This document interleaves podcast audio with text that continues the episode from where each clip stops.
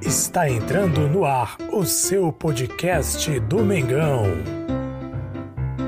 Mengão em Foco.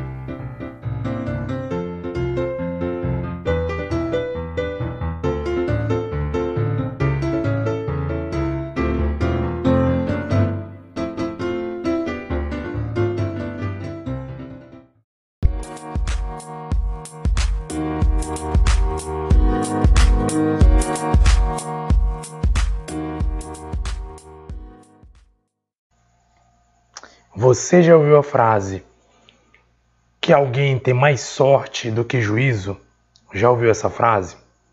Pois é, até coloquei no título desse vídeo aqui, você que acompanha a gente no YouTube, já peço, se você gostar aqui da nossa resenha, da nossa conversa, do nosso bate-papo, eu já peço que você inscreva-se no canal, ativa o sininho para sempre receber informações meu queridão.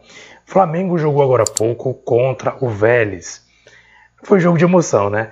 É como a gente costuma dizer, se não for com emoção, não é Mengão. E a gente teve um pouquinho mais de sorte do que juízo, como diz um ditado, né? O pessoal costuma dizer um ditado, mais sorte que juízo. Porque o Flamengo, por duas vezes, esteve atrás do placar. A equipe do Vélez, a gente viu hoje que é uma equipe muito jovem. Isso tem lá suas vantagens e desvantagens. A vantagem, obviamente, é que é um time mais rápido, um time mais veloz, enfim. Mas a desvantagem é que é um time inexperiente, é um time que não tem muita experiência, muita bagagem, principalmente com campeonatos, né, como campeonatos internacionais, como é a, a, a Libertadores da América. Então, por um lado, para eles a falta de experiência é ruim, o Flamengo tem sobra experiência, por outro lado, é, a questão da velocidade é um, é um, risco. E no jogo de hoje nós tivemos aí, nós sofremos dois gols, na vitória por 3 a 2 do Menino Queridão, sofremos dois gols, primeiro deles, numa jogada de contra-ataque, onde muitos atribuem ao Gustavo Henrique uma falha de marcação. Eu não sei se eu vou dizer que foi um erro do Gustavo Henrique. Realmente ele se precipitou ao, ao carrinho, mas isso eu acho que acontece. Eu acho que acontece, né? Tem aquele negócio. Ali é muito rápido. Eu não vou julgar que o Gustavo Henrique de todo, porque é igual lembrar. Não estou aqui passando pano para o Gustavo Henrique, mas é lembrar, por exemplo, o que o Rodrigo Caio fez no jogo contra o Palmeiras. O Rodrigo Caio puxou infantilmente o jogador do Palmeiras. Ou seja, quem fez isso? Foi o Rodrigo Caio, o nosso xerife, um zagueiraço, muito bom zagueiro, o melhor zagueiro que a gente tem. Ele puxou o zagueiro, ele puxou o atacante, o jogador ali, se não engano foi o Rony no jogo contra o Palmeiras, foi uma volta infantil. Ou seja, ele mesmo falou depois da entrevista que no momento do jogo as coisas acontecem muito rápido. E às vezes a pessoa toma decisão, o zagueiro toma uma decisão dentro da área, que depois que ele vai analisar que ele percebe que ele fez errado. Então, a princípio ele achou que ele não tinha nem puxado o jogador, mas quando ele foi rever o lance, ele mesmo disse que ele lamentou que ele fez errado, ficou até chateado com ele mesmo, porque ele percebeu que ele é, que ele cometeu uma falha, cometeu um erro, cometeu ali um equívoco ao puxar o jogador do Palmeiras. O que eu quero dizer com isso? O que acontece? O Gustavo Henrique ele achou que o jogador ia chutar, o jogador fez, o, fez ali o, como fosse chutar, e ele se atirou na, claro, na expectativa de evitar um chute, mas o jogador cortou, puxou a bola, tocou para trás e a gente sabe o que aconteceu, né? Agora eu quero destacar nesse gol, não vou dizer que a culpa foi do Arão, mas outra vez a gente, é, assim, a minha visão de jogo, outra vez a gente vai esbarrar naquela conversa sobre o Arão na zaga. O Arão é um cara que, como ele não é zagueiro, ele não tem aquela facilidade, aquela praticidade, aquele entendimento que um zagueiro de ofício tem. Então, possivelmente fosse um zagueiro de ofício juntamente ali com o Gustavo Henrique, provavelmente ele teria o entendimento, pensamento, ele teria ali o cacoete, vamos dizer assim, de cobrir o Gustavo Henrique. O próprio o próprio Rodrigo Caio falou na entrevista que estava assistindo após aí a, o jogo do Palmeiras, ele mesmo, ele mesmo comentou algo interessante. Ele falou que o que acontece? É, o zagueiro tem que ter muita preocupação na questão da cobertura. Ele até falou que uma das dificuldades ou um dos desafios dele ter um entrosamento com o Arão é isso. É porque o zagueiro tem, essa, tem que ter essa questão de fazer cobertura e tudo. E eu acho que o Arão ainda não tem né, essa, essa visão de zagueiro. não estou dizendo que a culpa é dele também, mas no lance que a bola é tocada para trás, Quem está na marcação? O Arão. Então, assim, ele deveria estar na cobertura, mas também não vou dizer que é culpa dele, enfim. Na verdade, a culpa foi de todo o setor defensivo do Flamengo. No segundo gol, o Flamengo vai lá, empata o jogo, né? O belo gol de quem? Do Arão. Por isso eu costumo. Eu, eu já falei isso aqui nesse canal e repito. O Arão é um cara que, assim, ele tem que jogar do meio para frente. Ele é um cara de muita utilidade no ataque. É um cara que chega muito bem no ataque. É um cara que chega chega ajudando muito no ataque. Então é importante quando você tem um jogador da qualidade do Arão que possa ajudar no ataque, que possa é, estar ali presente no ataque. E é por isso que eu acredito que ele seria muito melhor aproveitado se ele tivesse no lugar de origem, porque ele é um volante. Então ele sendo um volante, é, é óbvio que ele que ele vai ter mais utilidade, que ele vai ter uma facilidade maior de jogar de jogar mais à frente, mais adiantado. E com essa facilidade que ele tem de jogar adiantado, ele chega muito, ele fazia muito isso com o Jorge Jesus, até mesmo antes do Jorge Jesus. Até antes do Jorge Jesus, ele fazia muito isso quando ele era quando ele jogava ali na volância. Então assim, é um jogador que tem essa facilidade, tem esse entendimento de jogar na, como volante, porque essa é a função dele. Ele é volante. Ele é bom de cabeça, ele é bom chegando de trás, como uma surpresa. E o que aconteceu no jogo lá? No jogo foi que ele marcou o gol, ele veio de trás ali numa jogada que eu não lembro muito bem como aconteceu, foi após o escanteio. O Gerson, olha só, quando o Gerson some do jogo, é um Deus nos acuda. O Flamengo fica sem criatividade.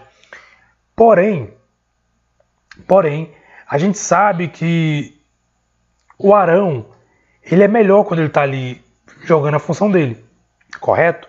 Beleza. Então, enquanto ele jogar na função dele, eu acho que vai ser mais útil do que continuar jogando na zaga. Mas enfim, o Arão foi lá, fez o gol, empatou. Em seguida, jogada, em seguida não.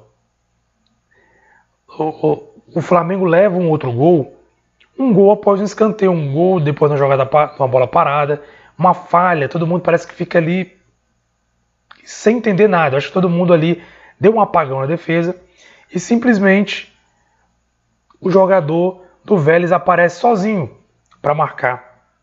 Ele aparece sozinho para fazer o gol. Ou seja, existem falhas defensivas que devem ser organizadas pelo Rogério Senna. Ele deve rever isso urgentemente. É o que eu falei em um vídeo anterior. Eu repito aqui para vocês o que eu falei no vídeo anterior. O que acontece? Enquanto o Flamengo está criando jogadas, enquanto o Flamengo cria jogadas, enquanto o Flamengo tem ali uma situação que ele cria jogadas e consegue fazer gols, beleza, qual gol foi hoje. Apesar de vir atrás do placar, o Flamengo criou chances e conseguiu marcar três gols. Mas tem jogos que o Flamengo não consegue marcar. E nos jogos que o Flamengo não consegue marcar, é aí que é o problema. Imagina se hoje o Flamengo começa a perder muitas chances. Teve um pênalti, mas a gente vai dar claro. O gol, é o segundo gol do Flamengo de empate, foi um gol de pênalti após uma bela jogada. A gente tem que dar também os parabéns, os méritos aí pro, pro Gabigol, que recebeu a bola em boa condição. Em boa condição e mandou pro gol. Ou seja, o cara sempre arrebenta, né? Ele recebeu boa condição, na verdade, driblou o goleiro e o goleiro chegou fazendo pênalti. E aí, no pênalti a gente sabe como é que ele é, né? No pênalti, o cara é imbatível. O cara tem um aproveitamento incrível. O Gabigol realmente é show. Empatou em 2 a 2 E aí o Flamengo vira o placar no finalzinho, agora com um golaço da Rascaeta, hein? Nação, a Rascaeta decidiu o jogo. A Rascaeta decidiu a partida. A Rascaeta, gente, como a gente costuma dizer, a gente está dizendo, a Rascaeta tem que renovar com o cara e renovar com o salário que o cara quer.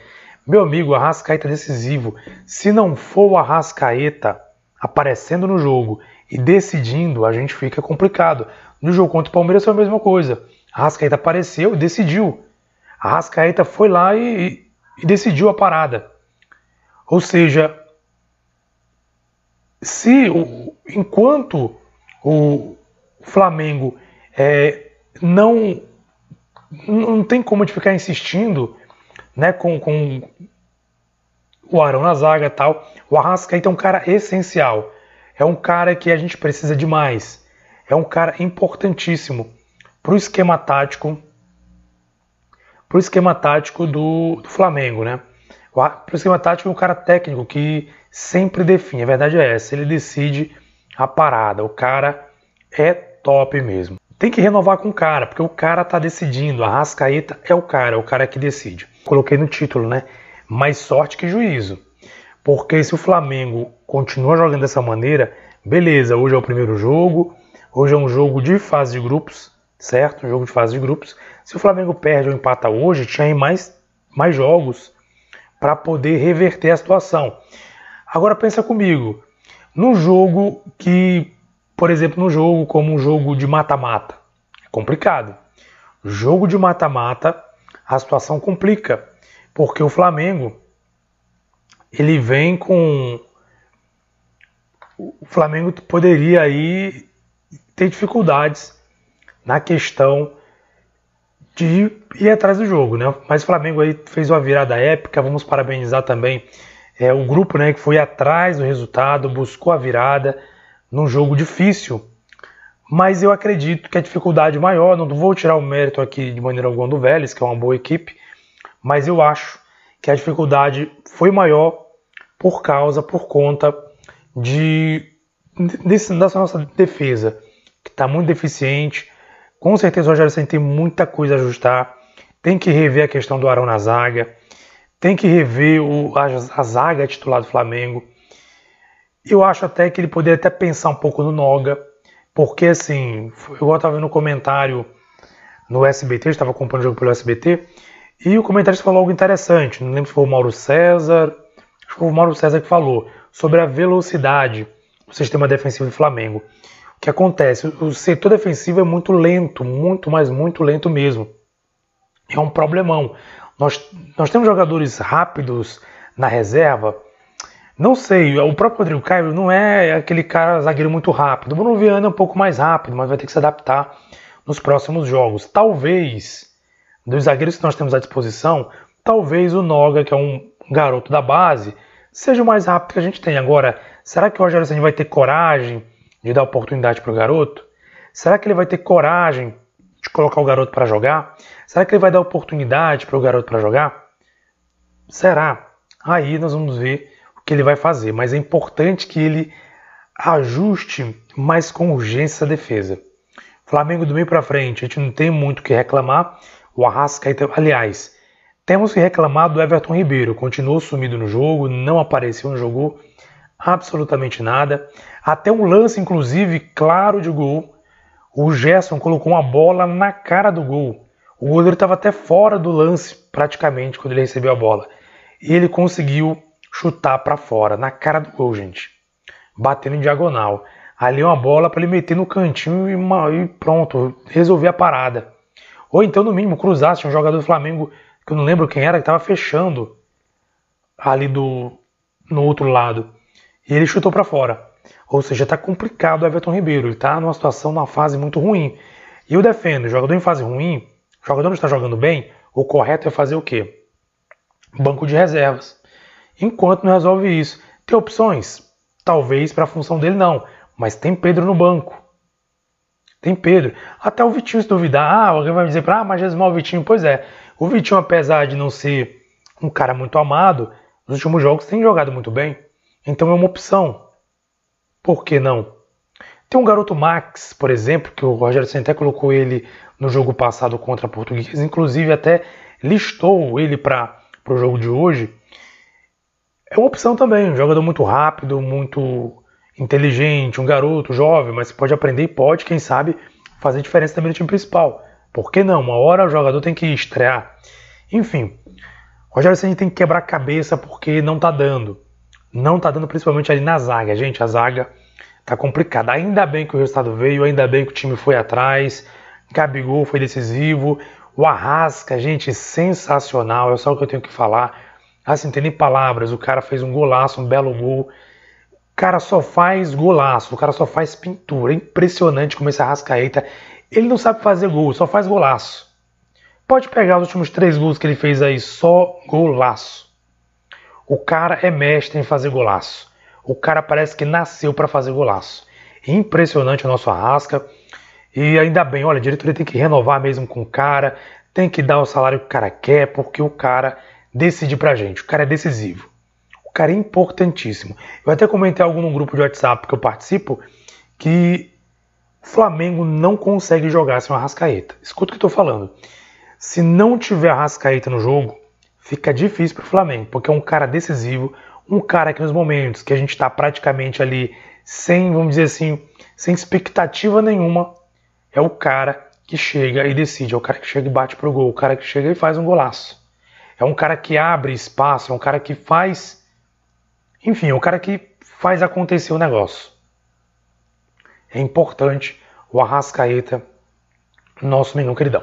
Bem, eu não vou esperar a entrevista do Rogério Senna, qualquer coisa eu volto aqui com o vídeo, se tiver alguma coisa que a gente tem que repercutir aqui sobre o Arrascaeta, né, sobre o, jogo, sobre o Rogério Senna, a entrevista dele, enfim. Para resumir este esse pós-jogo, esse podcast, se você acompanha a gente pelo podcast, peço que você favorite para receber sempre informações do meu queridão aqui na minha companhia, Jesus Massouza. Se você está no canal do YouTube, mais uma vez reforço, inscreva-se no canal para receber informações. Para finalizar esse podcast, para finalizar é, este vídeo pós-jogo, para resumir, Flamengo jogou bem do meio para frente, dominou bem no início e também no final do jogo. Porém, a zaga está complicada. É algo que deve ser urgentemente revisto. Urgentemente revisto, porque se o Vélez é um time um pouco mais forte, assim, porque tecnicamente o Vélez é inferior ao Flamengo. Isso não se discute. Tanto é que o Flamengo, até os jornais argentinos diziam, né, que o Flamengo ele é sim favoritíssimo, né? Em cima do Vélez era favoritíssimo. Então, assim, se o time do Vélez é um pouco mais. Um, um time um pouco, impusesse um pouco mais de dificuldade, ofensivamente principalmente, Flamengo teria dificuldade. Até porque o Vélez hoje jogou com três zagueiros, se marcou, se fechou muito bem, marcou muito bem, mas o Flamengo soube, soube achar as oportunidades. O Arrascaeta brilhou com um golaço de fora da área. E é isso aí, gente. O que importa são os três pontos, apesar que dá bronca na zaga, Vamos parabenizar o time, né? E mais uma vez, Rogério Senni está alerta, está ligado alerta. Mas eu acredito, sinceramente, na minha opinião, Rogério, faz o básico. Se o Rogério fizer o básico, se colocar o Arão no lugar dele, se, se arrumar a zaga, colocar os zagueiros que realmente funcionem ali, ajustar a questão da jogada aérea, que o Flamengo está sofrendo demais com jogadas aéreas, não ganhou uma na jogada aérea, Flamengo, apesar do Gustavo Henrique estar no jogo, não ganhou uma na jogada aérea. Temos que ajustar tudo isso. Mas eu creio que ajustando tudo isso, dá para o Flamengo ser campeão. O Flamengo começou bem, apesar de tudo. Começar com um resultado positivo, começar com a vitória, é o que me interessa, é o mais importante de tudo. E isso faz toda a diferença. Temos três pontos.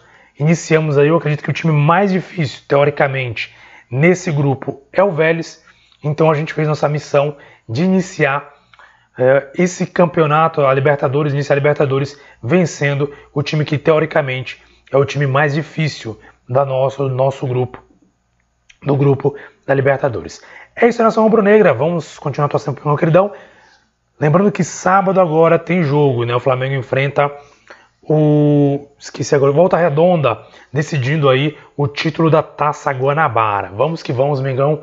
Mengão queridão, porque vai dar para pegar esse título da, da Guanabara também e conseguir a classificação, obviamente, para. Classificação não, porque já está classificado, mas quem sabe ser campeão também no Campeonato Carioca na próxima rodada, da próxima fase do Campeonato Carioca. Mengão queridão venceu e parabéns para nós, torcedores rubro-negros. Olha, os secadores dormiram, vão dormir hoje com muita raiva, né? Com muita revoltados, porque apesar de tudo, o Flamengo superou o resultado. Né? Se, você acompanha as redes sociais do Flamengo, lá no Twitter costuma acompanhar, quando o Flamengo toma um gol, coisa do tipo, que a pessoa já vai lá fazer a gracinha, né? Mas ainda bem que o Flamengo venceu de virada e conquistou três pontos importantes. Mas, sinal de alerta, hein? Vamos ter cuidado, arrumar essa defesa, arrumar essa, essa arrumar a casa, porque pode complicar o negócio lá na frente. Igual eu digo, jogo de grupo é uma coisa, mas vai de novo, digamos, pegar o mesmo Vélez, num jogo valendo ali as oitavas de finais, quartas de finais. E aí? Será que o Flamengo tem a mesma sorte? Eu vou dizer que é sorte. Porque, assim, claro, o Flamengo atuou bem no meio para frente, mas a zaga precisou de muita sorte, porque por muito pouco a gente não perde o jogo ou empata por causa do setor defensivo deficiente. Nação, um abraço para você, saudações rubro-negras, mais, mais uma vez reforço. Inscreva-se no canal, ative o sininho para receber informações do Mengão Queridão e você acompanha o podcast favorito para receber na sua plataforma preferida o nosso podcast Mengão em Foco. Um abraço, muito obrigado, saudações rubro-negras.